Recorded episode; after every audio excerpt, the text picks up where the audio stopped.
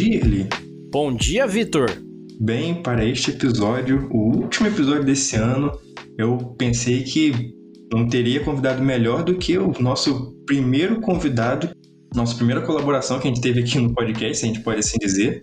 E foi por isso que eu decidi chamar você, Eli. Eu achei que você ia cair muito bem aqui para encerrar esse ano. Esse ano foi muito legal poder criar um podcast e descobrir como é que é esse mundo. E é claro, agradecer também a toda a ajuda que você deu pra gente tanto participando quanto pelas dicas, né? Mas saindo um pouco dessa radiação de cedo inicial, ele conta pra gente um pouco sobre o tema de hoje. Bom, primeiro que assim, é, eu acho que é um tema muito recorrente na vida de todo mundo. E quando você faz aniversário, principalmente, mas quando você vai notando as diferenças da sua vida, você acaba caindo na seara de olhar para tudo e falar assim: nossa, eu estou crescendo, o tempo não vai parar e é assim que a banda toca, porque é assim que a vida funciona.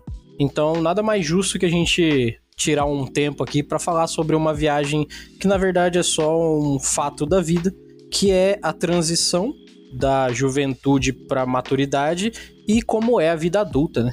E é por isso que hoje nós teremos uma viagem para a vida adulta.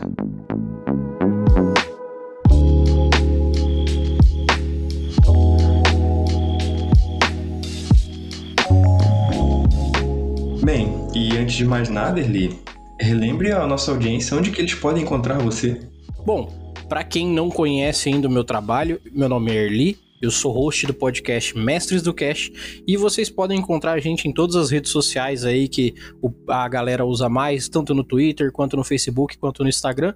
A gente faz conteúdos pro nosso podcast semanalmente, todo sábado a gente solta logo cedo para que você já acorde aprendendo mais sobre RPG, que esse é o meu grande trabalho, ensinar sobre RPG, falar sobre RPG, falar sobre a cultura do RPG no Brasil e sobre a galera da comunidade RPGista nacional, que é muito da hora, tem muito produtor de conteúdo, é, tem muito consumidor desse conteúdo. E se você não sabe o que é um RPG de mesa, que é um dos melhores jogos que eu posso te indicar, e eu também. Faz o seguinte, procura a gente lá, Mestres do Cast. Qualquer agregador como esse que você está ouvindo aqui, você acha a gente e ouve nosso podcast semanal. A gente já tem uns três anos de conteúdo aí para que você é, maratone e aprenda bastante sobre podcast e sobre RPG. Bem, eu acho, eu acho legal nós, nós dois estamos fazendo esse tema porque enquanto nós temos uma pessoa que atravessou já esse processo, temos eu do outro lado que estou atravessando esse processo. Então, Erli, você que já, já conhece o caminho das pedras, você poderia começar apresentando para nós, guiando a gente né, nessa conversa, tanto eu quanto qualquer outro ouvinte que vai trilhar esse caminho agora, esse, ou trilhou esse ano, ou vai trilhar ano que vem. Então, eu acho que eh, antes de tudo a gente deveria colocar em situação assim: esse caminho não é um novo caminho. É o mesmo caminho que você faz desde o momento que você nasce. Você nasce, você por consequência está crescendo diariamente. A diferença é uhum. é que chega um momento social do ser humano que a, o mundo em volta dele começa a dizer que ele tem que tomar consciência das atitudes dele, que tudo que ele faz tem peso real e que ele pode ser é, penalizado ou até recompensado e, e, e ter essa consequência principal sobre os atos dele para tudo que faça. Porque aí é onde a gente chega no quesito da maioridade, é onde a gente chega no quesito do é, a cabeça madura, ou pelo menos a tentativa da cabeça madura. E é, você falou agora que você tá transitando para isso e que eu já estou nisso. Quantos anos você tem, Victor? Eu tenho 20. Então, eu tenho 30, eu fiz 30 esse ano. São só 10 anos de diferença. O que, que eu posso te garantir? Você já está vivendo a vida adulta numa parcela dela. A diferença é que todo dia alguém vai te dar um copo d'água a mais. Esse copo d'água chama vida adulta. Vai chegar numa hora que você vai estar tá dentro de um, um, tambor de água gigante, de uma piscina, e não vai ter como mais sair dela. A diferença é que você ainda está tomando em copos menores. Eu vou te dizer que com 10 anos de diferença de você, apesar de que eu comecei a, a, vida, entre aspas, adulta muito cedo, porque eu saí de casa, eu tinha 14 anos e fui morar na rua e fui viver sozinho tive que amadurecer muito rápido para sobreviver, é, o entendimento da vida ele é muito relativo. Então, é, é, bem provável que o Erli, quando tinha 20 anos, ele já achava que sabia o que, que era a vida. O Erli que tinha 22 achava o Erli de 20 infantil. E o Erli de 30 hoje acha todos os outros Erlis do passado muito jovens, muito infantis e, sinceramente, o de hoje em dia tem medo sobre o futuro. Os Erlis de antes não. Eu acho que é a primeira coisa que você aprende quando você transita do jovem para o adulto é o real peso do medo na vida. Caraca, a conversa escalou rápido dessa vez. mas, mas eu, eu, esse medo que você diz é um medo em relação a, ao que, que o, o Erli do, de amanhã vai achar do Erli de ontem? É isso? É um medo do dia a dia. Porque, pensa assim, é, as reflexões que nós fazemos quando a gente faz, faz com que a gente pare e olhe para trás e veja tudo o que aconteceu, tire uma conclusão e siga em frente com um novo resultado. O negócio hum. que não é quando você para para ver a vida que a vida está sendo vivida. A diferença é que você parou para ver, é um momento de reflexão. Só que se você tivesse a capacidade de refletir a cada uma hora do seu dia, parar, olhar e continuar, é, você começaria a ter um, um, um pouco de medo do futuro, porque tudo que você faz agora, daqui uma hora tem reflexo, daqui duas horas, daqui dez, daqui dez anos. Então agora estamos gravando aqui esse podcast. Mas qual que é o reflexo inicial dele? Vão ouvir logo em breve aí nos seus agregadores. E estamos gravando ele bem antes dele ser lançado. O que, que vai acontecer do momento que a gente terminar essa gravação até o momento do lançamento dele? Será que a gente vai concordar com a opinião que a gente está dando aqui agora? Será que o Early, daqui uma semana, já não vai ser mais maduro, parar e olhar e falar assim, cara, tem uns negócios que eu falei no podcast ali que talvez eu já nem concorde mais. E isso gera um medo do futuro que não é um medo material em si, não é um medo, é, não é um pavor. É um medo sobre o passo que deve ser dado para a construção do futuro que você quer. E nisso, é, é quando você começa a parar para pensar o quanto cada passo faz uma diferença enorme, você começa a entender, sei lá, por que, que a tua mãe pede para você levar um guarda-chuva quando você sai e tá um solão da porra. Ou então, ah, por que, que eu tenho que comer uma comida melhor, uma comida mais saudável, sendo que eu posso só comer um miojo com um bacon? Agora, nesse momento, nada talvez daqui 10 anos você olhe para mim e fale, Erli, eu não posso mais comer trigo, que é o meu caso. Eu, hoje em dia, eu, eu, tipo assim, nos últimos dois anos eu tive que começar uma nova vida, porque eu desenvolvi uma doença que chama doença celíaca. Nossa. Eu não posso comer glúten. Só que há três anos atrás, quando eu tava na faculdade, minha alimentação era baseada em miojo, macarrão qualquer de mercado e qualquer outra coisa que fosse barato, porque eu tava na faculdade. Então, eu comi tanta, tanta massa, tanto trigo na minha vida que hoje em dia eu não posso comer porque senão eu tenho uma reação alérgica e morro. Então, o Early de três anos atrás não tinha ideia nem que essa doença existia. O Early de hoje, é, é, entre aspas, é um refém dessa doença. Porque eu não posso sair para comer um pão com manteiga, eu não posso comer o pão. então, esses passos, à medida que você vai ficando adulto, você vai vendo os que você, entre aspas, trilhou errado e vai começando a ver como você não dá mais esses passos errados. Assim, você vai criando esse medo do dia a dia. Não é um medo maléfico em si, mas é uma precaução constante. Isso, isso é uma coisa complicada também, né? Que, que a gente. Que, que os seres humanos têm que lidar, que é a questão de tipo, que amanhã a gente vai viver com o corpo que nós prepararmos hoje, né? Exato. Tudo tem a ver com isso, na verdade, né? Amanhã a gente vai comer a comida que a gente comprar hoje, né? Amanhã a gente vai morar no lugar que a gente construir hoje. Só que quando a gente é novo, é difícil a gente ter essa noção de, de futuro, né? Porque a gente existe há tão pouco tempo que é, é complicado ter essa noção de que a gente vai existir por muito tempo, né? 60 anos, querendo ou não, é bastante coisa. Sim, e, e ter essa, essa noção de que a gente tem que cuidar desse corpo para poder viver nele amanhã é algo que é difícil a gente ter, porque a gente tem muitos estímulos hoje que a gente uhum. que são muito mais interessantes do que a, realizar uma manutenção para prolongar a utilidade desse corpo que nós temos, né? Sim.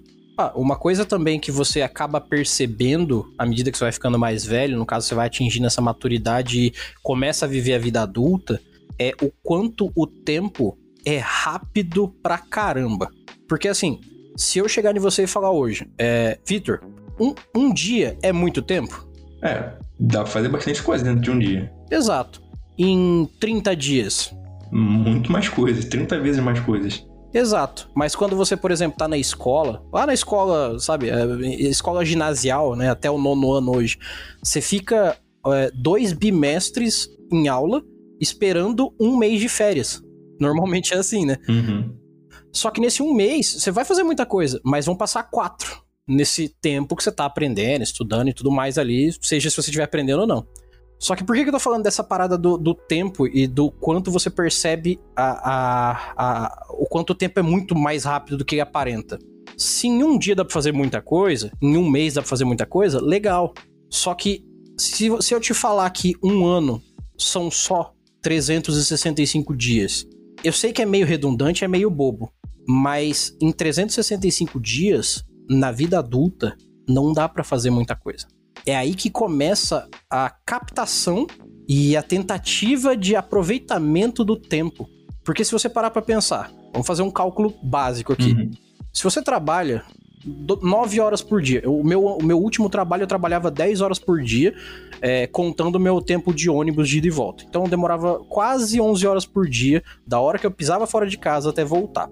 Se o dia tem 24 horas, eu já tirava 11, só me sobravam 13. Dessas 13, para que eu descansasse bem, porque eu trabalhava numa cozinha, eu precisava dormir 8. Então, das, das 11 que eu já tinha, agora são 19. Sobram só 5. Com essas 5 horas, eu tinha que viver tudo que eu quero viver da minha vida. Então, um dia dá mesmo para fazer muita coisa? É, assim, 5 horas, se a gente arredondar para 4, uhum. dá. É, é, um sexto do dia, né? Um sexto do dia, então é um sexto do ano. Sim. Sobra aí só dois meses, basicamente, para você.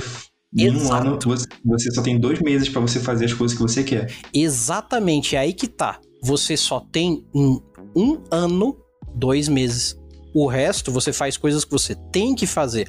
Ah, mas eu posso arrumar o emprego dos meus sonhos, eu posso trabalhar na coisa que eu gosto, trabalhar na coisa que eu gosto é, sempre vai ser legal, trabalhar na coisa que eu gosto vai parecer que eu não tô trabalhando essa é uma das mentiras que contaram na infância de todo mundo, que é mentira. É. Não acredite nisso, não funciona assim. É, se você gosta muito de uma coisa, tente não trabalhar com ela por um único motivo. Se o, o seu emprego dentro do seu sonho te decepcionar, você vai estar se decepcionando com o seu sonho. Então, se você. Ah, eu gosto de pintar quadros, então eu vou fazer disso meu trabalho. Mas se você não conseguir sustento, você vai se decepcionar com o seu gosto de pintar quadros. Então isso vai doer muito mais do que se você estivesse trabalhando para alguém, sei lá, bater num cimento e colocando um tijolo na parede. Às vezes, se der certo, também pode ser um problema, né? Porque quando você transforma o seu hobby num trabalho, você perde seu hobby, né? Sim. Ó, é, um exemplo meu mesmo é o RPG. Eu tô há três anos trabalhando com RPG. O ano de 2020 eu dediquei inteiramente a isso. Só que eu uhum. ganhei menos do ano de 2020 do que eu ganhei em metade do ano de 2019. E uma coisa que, assim, é necessário que as pessoas entendam para ontem, de preferência antes de fazer 18 anos. É a, a história que contam pra gente desde a década de 90 ali, que você tem que priorizar seus sonhos, que você tem que priorizar sua felicidade, que o dinheiro não vale tanto a pena. Então, também é uma mentira em partes. Porque se você só tem quatro horas do dia para o seu sonho, use nessas quatro horas. O resto do dia é para ganhar dinheiro, é para estudar, é para se desenvolver como pessoa, porque o mundo vai te exigir que você seja isso. Na sua hora vaga, você faz o que você quiser e o mundo não se importa necessariamente. Só que na hora de você arrumar um emprego, se você tiver um, um currículo com um item a menos do que o cara que está do seu lado, é ele que vai pegar o trabalho. E aí, como é que você vai curtir o seu sonho e as coisas que você gosta nas quatro horas livres que você tem no seu dia se você não tem um emprego para se manter? Então, é, é, esse conflito do que, por exemplo, a minha mãe me ensinava que eu tinha que é, correr atrás do meu sonho, que eu tinha que fazer. A década de 90 era todo mundo assim. Era todo mundo achando Cavaleiro Zodíaco e acreditando que ia vencer qualquer barreira. Não funciona assim. Ah, até hoje é assim. É, cara, e, e hoje em dia, é, cada vez mais está se criando pessoas iludidas com a realidade, por consequência, a depressão é um fato. Porque a pessoa tá crente que ela vai conseguir, com o esforço pessoal dela, dar certo. Um negócio que não explicaram para ela que não é só o esforço dela que resolve as coisas. Se fosse assim, todo mundo que é esforçado daria certo. Não é só uma questão de esforço, que é inclusive uma frase que eu digo muito para minha esposa. O dono da padaria pode não saber fazer pão, mas ele ganha mais do que o padeiro que acorda 4 da manhã para fazer pão durante um dia inteiro e ir para casa. Porque é o dono da padaria e não o padeiro. Então, quem que é mais esforçado na situação braçal no trabalho? O padeiro que trabalha para ele, mas ele ganha um salário. O dono da padaria tá num carro do ano, tá fazendo coisas que ele pode fazer porque ele é um empreendedor. Então, no final das contas, essa coisa do ah, eu só tenho que fazer o que me agrada, ah, eu só vou fazer o que eu gosto porque é esse o adulto que eu quero ser, essa é a vida que eu quero levar. Tome cuidado. Você pode tomar um baque da vida, se desiludir com ela, cair numa depressão. Então, é necessário que a pessoa viva uma vida intensa e gostosa e divertida, mas sem se iludir. É parte obrigatória do amadurecimento é a desilusão. Eu, eu passei um pouco por isso recentemente. Recentemente, assim, é, estamos no final de 2020, né? Foi ano passado. Eu fiz novamente, né, a, o, a prova do Enem, e aí eu contei isso no episódio. Uhum. E aí fui escolher um curso, e eu acabei não indo para um curso que eu, que eu estava almejando, né, que era o de cinema. E aí, né, eu conversando com o Alisson mesmo, ele me falou sobre o curso de direito, e aí eu me interessei e eu falei, tá, vamos experimentar. E assim, e no meio do ano, eu no meio do ano tem aquela oportunidade onde eu poderia tentar de novo. Sim. E eu não sei se, se eu teria passado ou não, né, nessa tentativa do meio do ano, mas eu sei que eu nem tentei. Eu, eu decidi que talvez eu devesse ficar mesmo em direito, que aquela não era uma posição ruim no final das contas. Assim, se eu tentasse, eu não ia perder minha vaga em direito. Eu não sei, eu senti em mim que eu deveria, sabe, é, esquecer esse sonho por um momento, né? E focar no que eu tenho agora, no que eu consegui conquistar agora, o que não era nada ruim, né? Direito não é uma faculdade ruim, muito pelo contrário. E, e aí eu tô investindo nisso agora, né?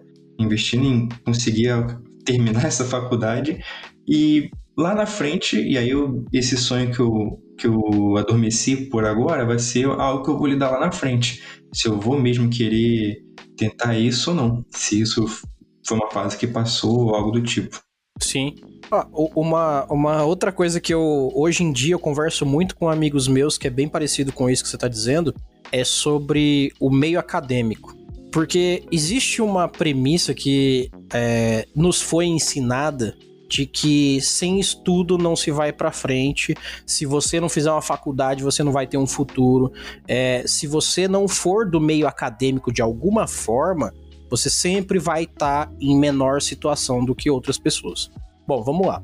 Eu vou citar três exemplos aqui de pessoas sem ensino superior que com certeza ganham mais do que eu vou ganhar na minha vida inteira, pelo menos pelo que eu estou estimando agora.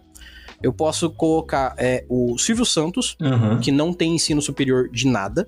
Eu posso colocar, sei lá, o DJ Alok, que ele ganha toneladas de dinheiro fazendo um show, quando ele tá fazendo show agora, não tá fazendo, mas tipo, ele tava fazendo 300 shows por ano e ele tava ganhando em um show mais do que eu ganhava em um ano praticamente. E, sei lá, vamos colocar aí qualquer outro músico, qualquer, qualquer artista.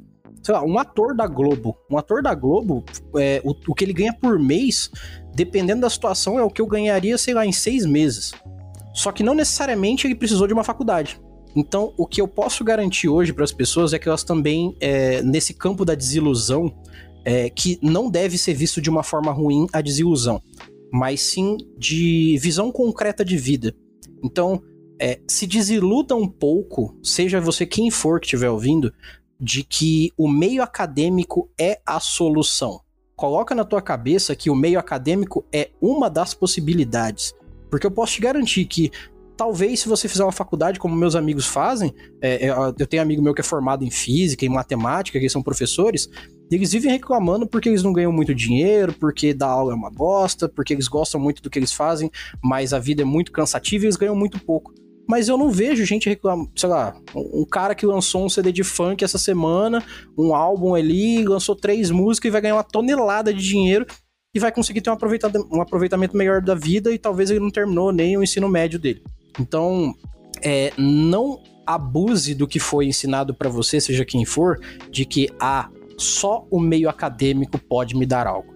É muito mais viável que você não, não, não necessariamente lance um CD de funk, mas que você veja algo que você é bom e coloque isso em prática para sua vida.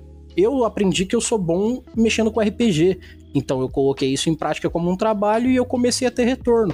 Só que chegou um momento que eu vi que a faculdade que eu fazia, eu fazia física e fiz matemática, e eu vi que as duas estavam mais me segurando do que eu posso fazer e do que eu gosto, do que me dando uma visão de futuro. Então, o meio acadêmico para mim não funcionou.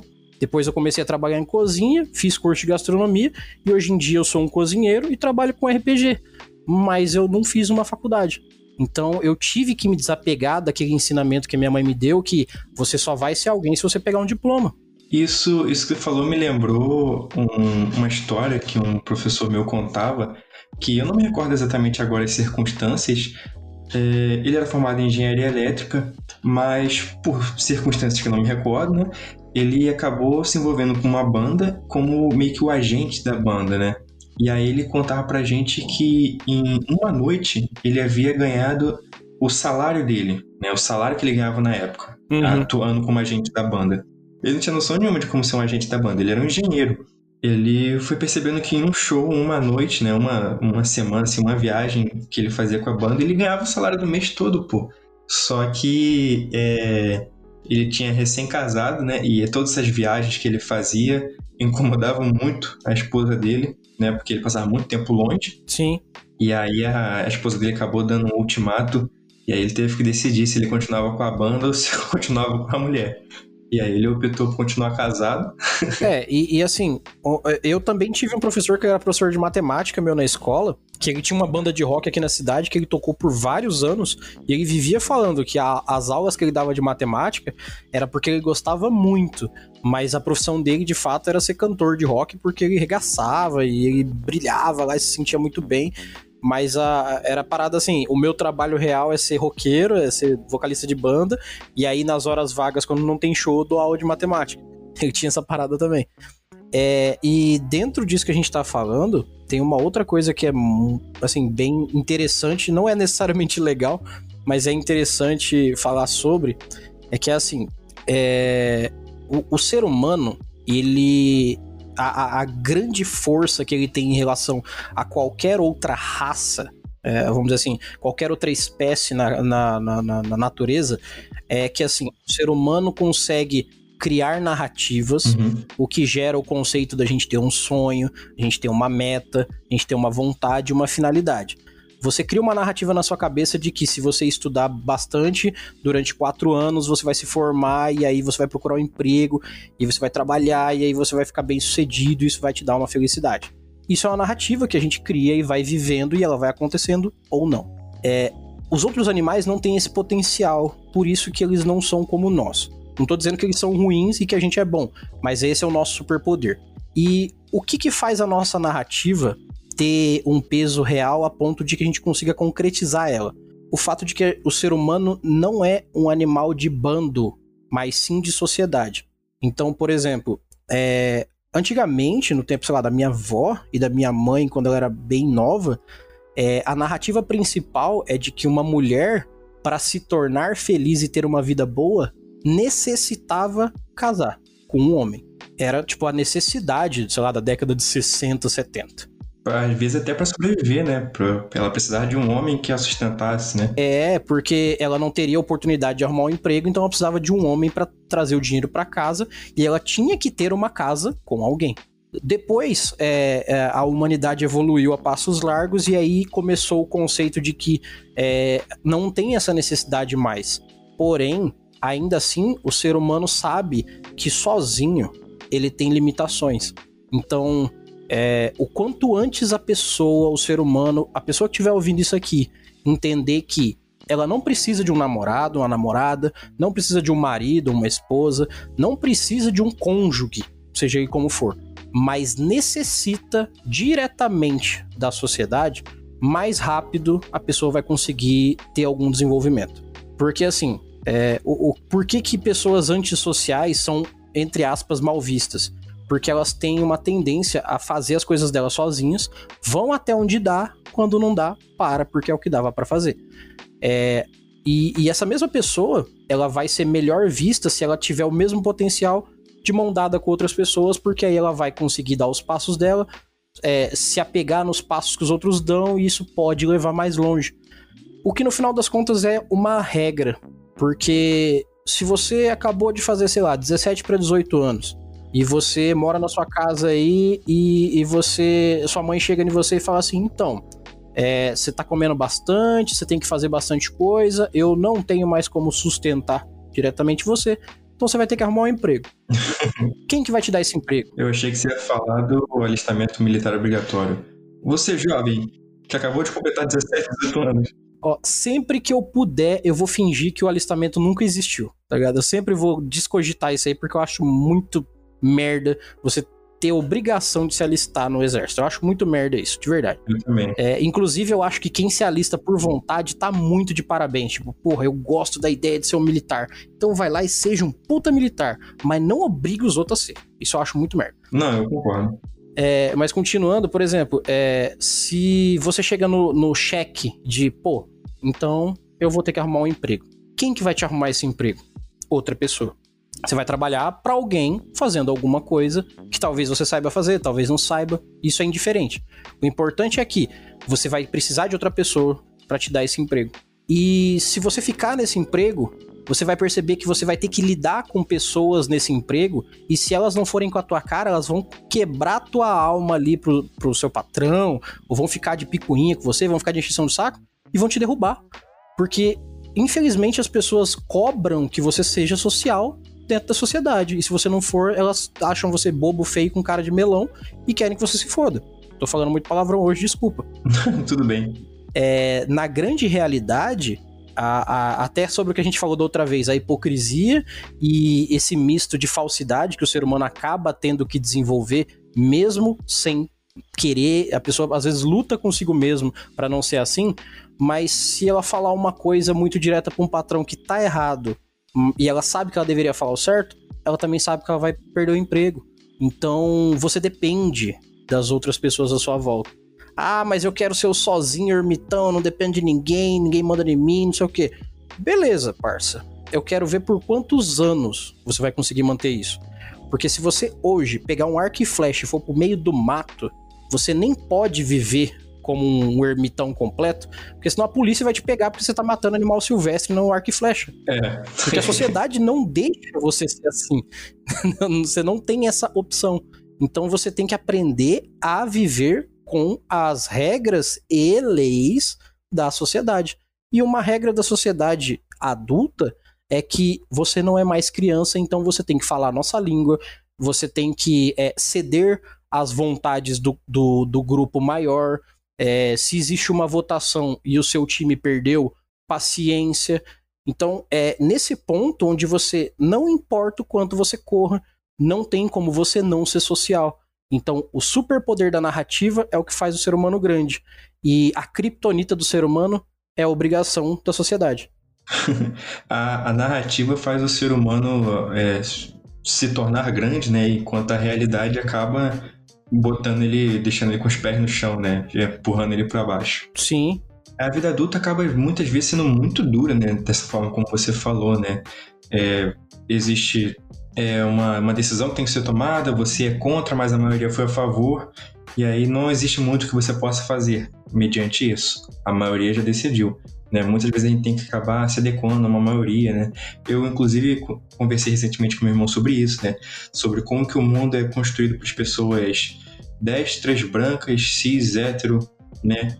E as pessoas que estão nos grandes centros, que não estão à margem da sociedade, o mundo é muito construído para elas, né? Sim. O mundo foi construído em torno disso. Né? É uma coisa boba, né? Como ser destra, você percebe que, pô, as, as carteiras né, nas escolas para os canhotos ficam todos num canto. Eu entendo que fica mais fácil de você sentar naquela cadeira ali, né? Quando tá no canto, que seja a cadeira de canhota. Mas, pô, você limita as, pessoas, as crianças canhotas a só sentarem no canto? Elas só podem sentar ali, elas não podem ficar integradas junto da turma, elas têm que ficar todas aí no canto, né? É o que é algo que meio que tá excluindo elas. Sim. Algo, você falou sobre a questão de, de seguir o seu sonho, trabalhar com o que gosta ou trabalhar com o que vai dar dinheiro. E é engraçado como a gente consegue imaginar facilmente o que que traria infelicidade para cada uma dessas vidas, né? Sim. É, porque muitas das vezes a gente acaba pensando, pô, eu quero trabalhar com isso, é o que eu gosto, mas nessa narrativa, geralmente, o que você gosta não vai dar dinheiro. O que vai dar dinheiro é algo que você não gosta, né? A, própria premissa do o que você gosta não necessariamente dá dinheiro vem do fato de que muita gente deve gostar, logo tem muita gente para fazer, logo é muito difícil de você ter uma possibilidade de trabalhar com isso. Não é que, é. por exemplo, ah, ser músico não dá dinheiro. Dá pra caramba. O negócio é que se tiver mais músico tocando do que gente ouvindo, ninguém ganha dinheiro.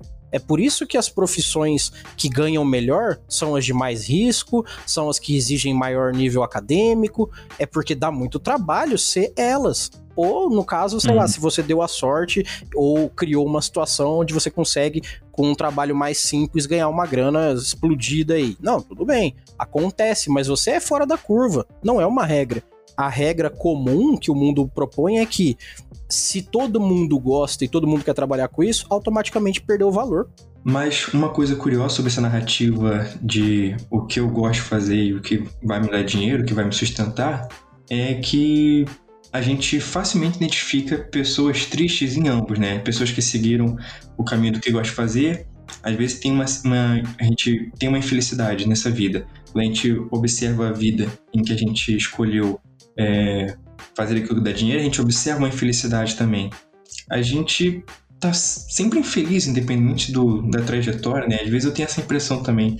Quanto, quanto mais eu, eu acabo observando a vida adulta, assim, eu sempre percebo que existe alguma, alguma infelicidade, alguma insatisfação em todo mundo, cara. Ninguém, eu não conheço, né? Pelo menos eu, pessoalmente, não conheço ninguém que esteja plenamente satisfeito ou que seja plenamente feliz, né? que consiga observar a sua vida e pensar: é, eu cometi erros até no passado, mas hoje eu estou bem, eu me sinto bem comigo mesmo, me sinto feliz de fato.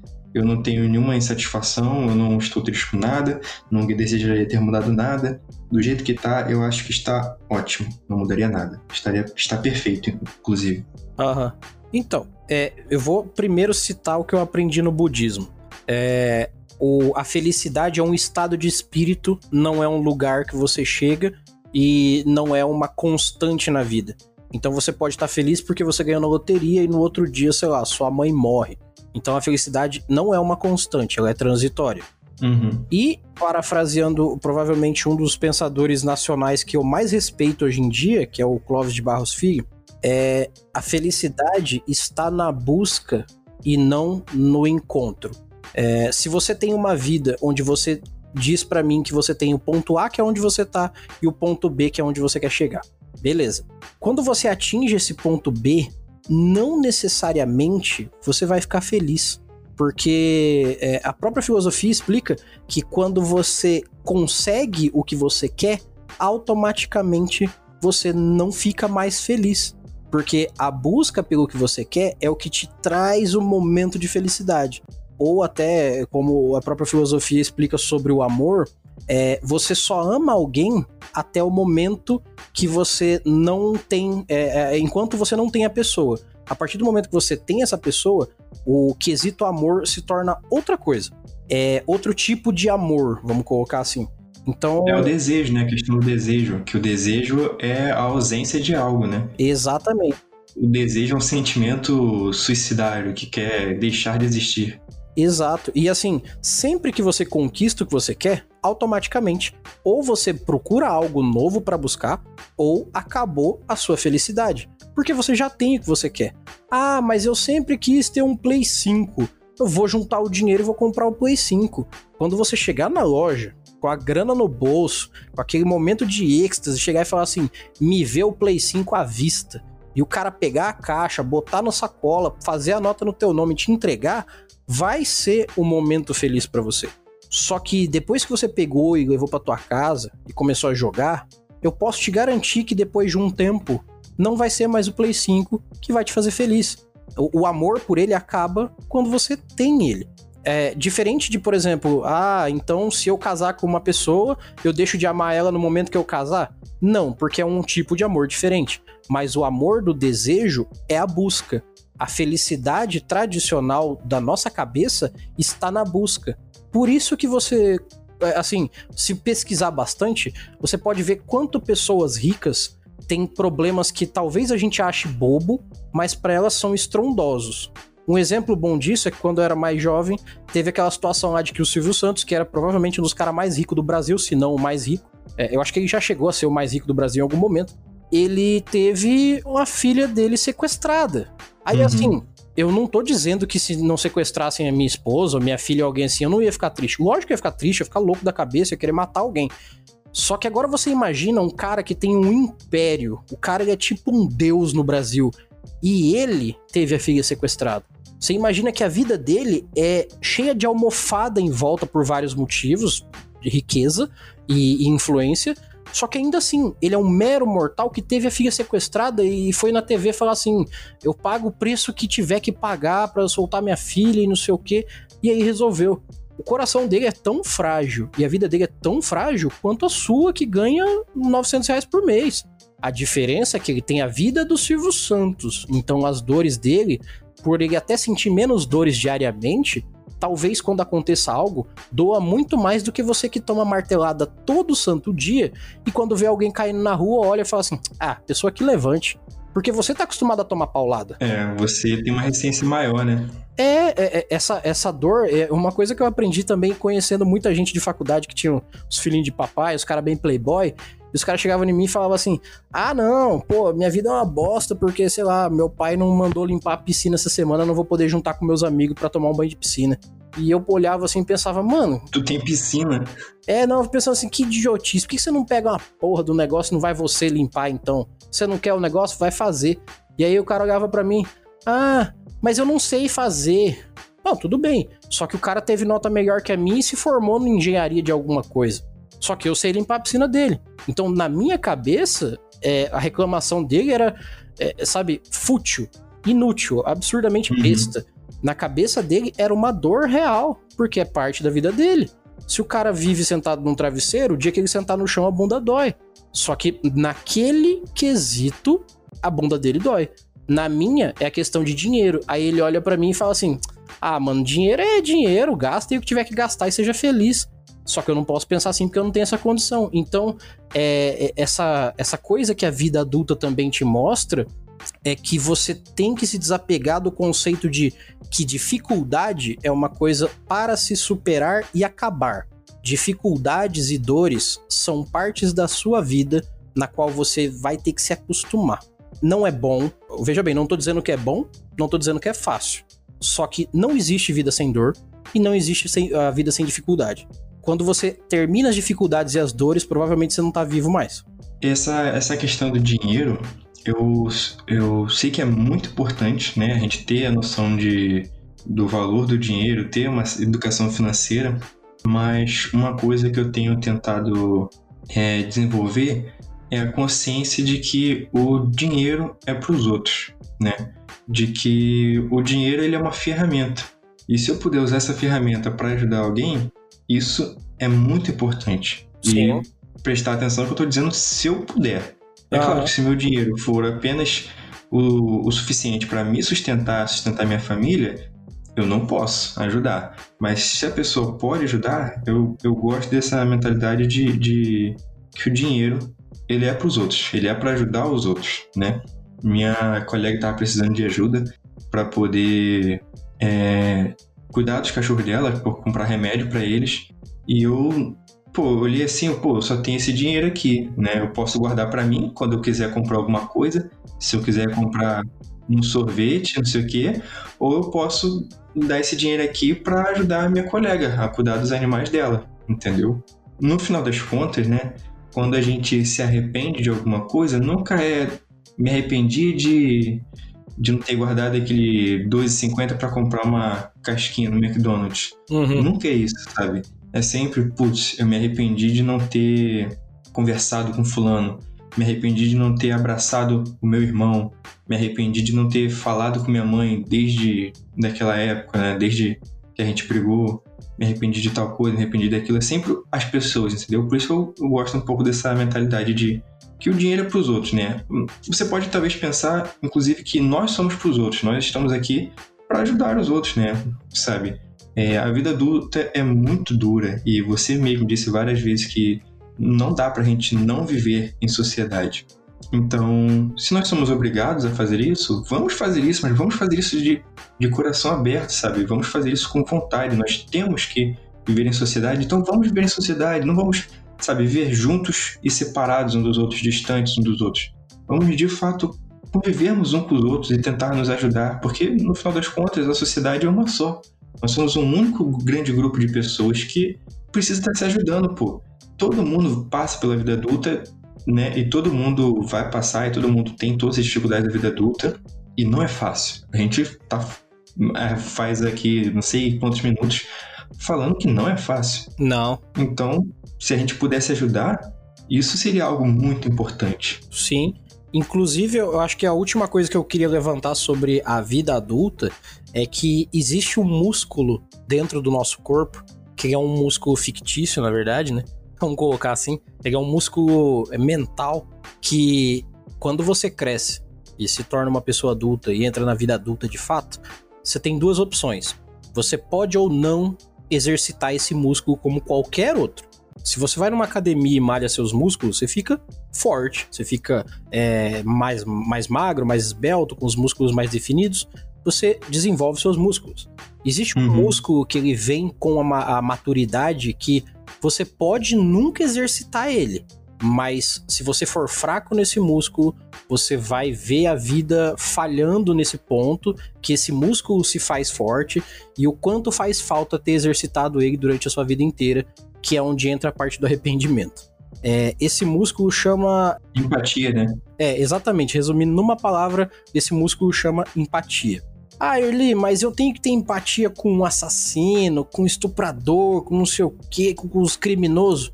Primeiro, se a gente for falar só de extremos, fica complicado porque a vida não é feita de extremos.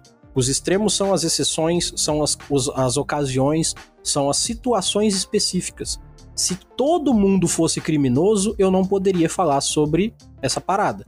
Mas não é.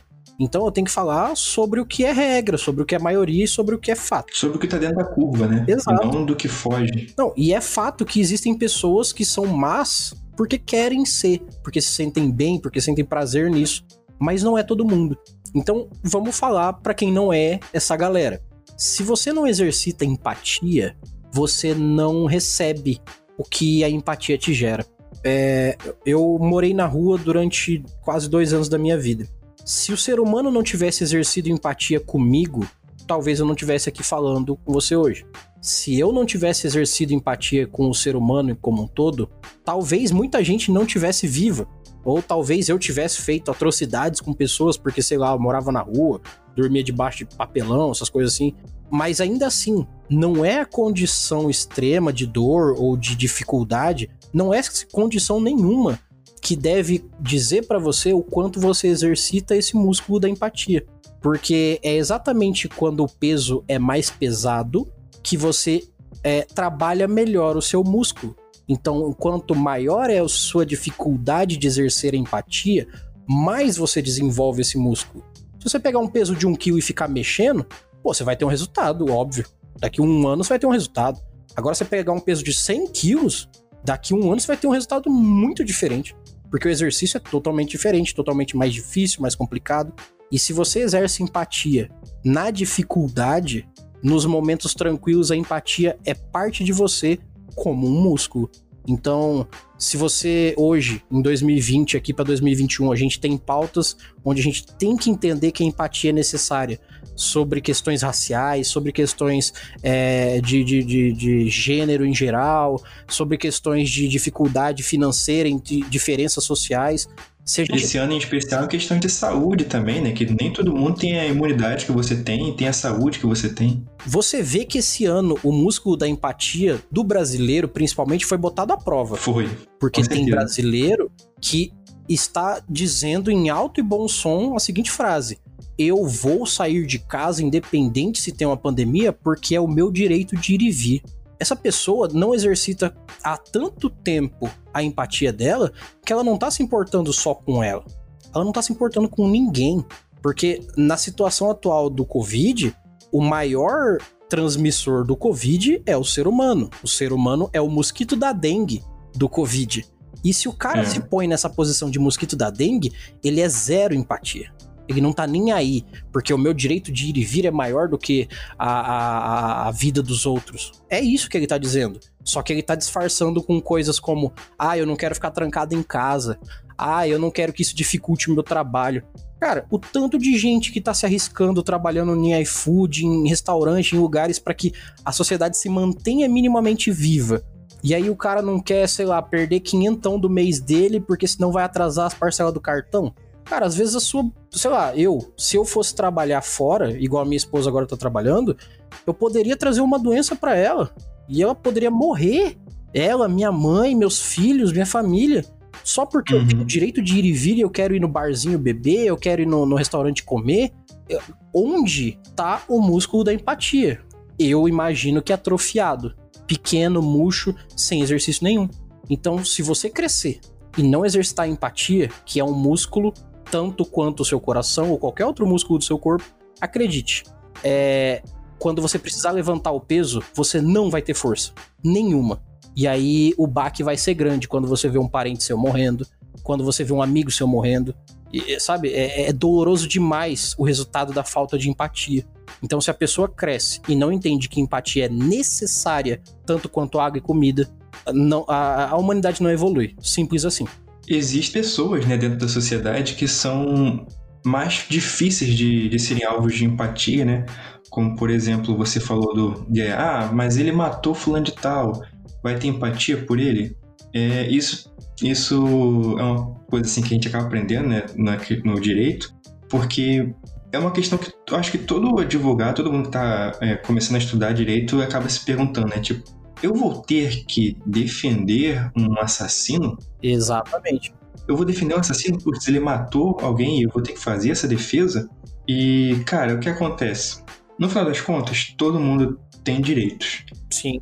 O, o advogado, ele não tá lá para defender um time, né? Não um time de futebol, né? Alguém que ele, que ele ama muito e ele vai defender com unhas e dentes aquilo ali. Ele tá ali para fazer um trabalho.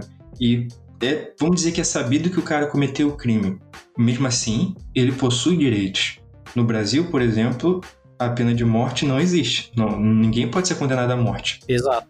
Então, mesmo que o cara seja um assassino e tenha tirado a vida de outra pessoa, né, tenha ferido o direito à vida de outra pessoa, o assassino ele ainda possui direito à vida. E é isso que o advogado tem que garantir, por exemplo, o direito de que aquela pessoa não vai perder a vida dela. Mesmo sendo assassino, ele, é, ele vai ser condenado, ele tem, as, ele tem as obrigações que ele vai ter que cumprir, né, a pena que ele vai ter que pagar, mas ele ainda possui direitos que não podem ser feridos, como o direito à própria vida. Exatamente. É, tem gente que vai ser contra isso ou a favor disso, mas essa não é a discussão dessa, dessa manhã. Para resumir, eu acho que dá para dizer que a vida adulta é difícil. Sim. É muito difícil. Não é fácil e a gente disse: se não é fácil, vamos trabalhar juntos para que fique mais leve para todo mundo. Se todo mundo ajudar um dos outros a carregar isso, vai ficar mais fácil, né? Vai ficar mais tranquilo para geral. Perfeito. Eu não sei exatamente se o nosso podcast poderia ajudar alguém de alguma forma. Talvez a gente tenha aqui um tema que possa ajudar algum ouvinte, possa ajudar você aí que está ouvindo e que lhe seja útil de alguma forma. Eu adoraria caso isso acontecesse. Então, se for o caso, eu ficaria muito grato se pudesse ser retribuído, né? Essa ajuda. Eu ajudo você, você me ajuda, sabe? Que ele troca gostosa se houvesse uma retribuição em forma de um comentário, uma, uma avaliação, seguir o nosso podcast, seguir o nosso Instagram e, claro, não deixar de seguir também o nosso convidado. Ó, oh, eu vou roubar seu microfone. Não, claro, eu ia fazer exatamente isso agora. Não, para incluir na sua frase. É, se você, por algum motivo, viu esse papo nosso, grandão, e isso fez diferença para você, é, faça como um copo d'água. Passa para alguém Porque talvez um copo d'água na vida de alguém que mora dentro de um rio não faça diferença. Mas talvez na, na mão de alguém que tá no meio de um deserto faça tanta diferença quanto fez para você. Então, a, enfatizando o Vitor aqui, se isso aqui foi legal para você, mostre para outras pessoas, cara. Não é uma questão só de divulgação do podcast, é a divulgação de uma palavra legal. Porque a ideia disso aqui é exatamente mostrar que as dificuldades fazem parte da vida e que esse papo é necessário e faz bem pra caramba. Olha ali, eu gostaria muito de agradecer por toda essa conversa que a gente teve, por essas suas últimas palavras. É, lembrando o pessoal onde é que eles podem encontrar você? Bom, para me encontrar é simples. Já que você está ouvindo aqui o podcast, abre aí seu agregador, seu Spotify da vida, seu Google Podcast, seja ele qual for, seu Apple Podcast, caso você tenha um iPhone, parabéns. é, é só procurar por Mestres do Cast, que você vai achar o nosso podcast aí. A gente fala sobre RPG de mesa. É, a partir do ano de 2021, eu vou falar sobre um pouco mais de coisas que englobam o RPG de mesa, mas estamos lá para falar sobre RPG de mesa e mostrar o quanto o hábito do RPG faz muito bem para a vida da pessoa, seja ela qual for, em qualquer momento da vida dela, porque, cara, é muito legal. É um jogo, mas é muito mais que um jogo. E se quiser procurar a gente nas nossas redes sociais, a gente está sempre postando sobre o que vai acontecer nos nossos episódios, promoções nossas. Então é só procurar no Facebook, no Instagram e no Twitter por Mestres do Cast. É isso aí. Obrigado mais uma vez por essa conversa ali de coração e obrigado a todos os ouvintes que acompanharam a gente esse ano, esse nosso, não posso dizer que foi um ano completo, né, mas esse nosso início, né, nessa nossa primeira temporada, de fato. Ano que vem irá se iniciar uma segunda temporada e aí ela vai ter um tamanho mais regular. E é isso. Eu gostaria de desejar aqui uma boa semana a todos os ouvintes e um bom ano novo. Falou, galera. Feliz Natal, feliz Ano Novo e um grande abraço. Por um momento eu achei que você ia falar. Falou, galera, jacaré banguela. não, não, não. muito bom, muito bom.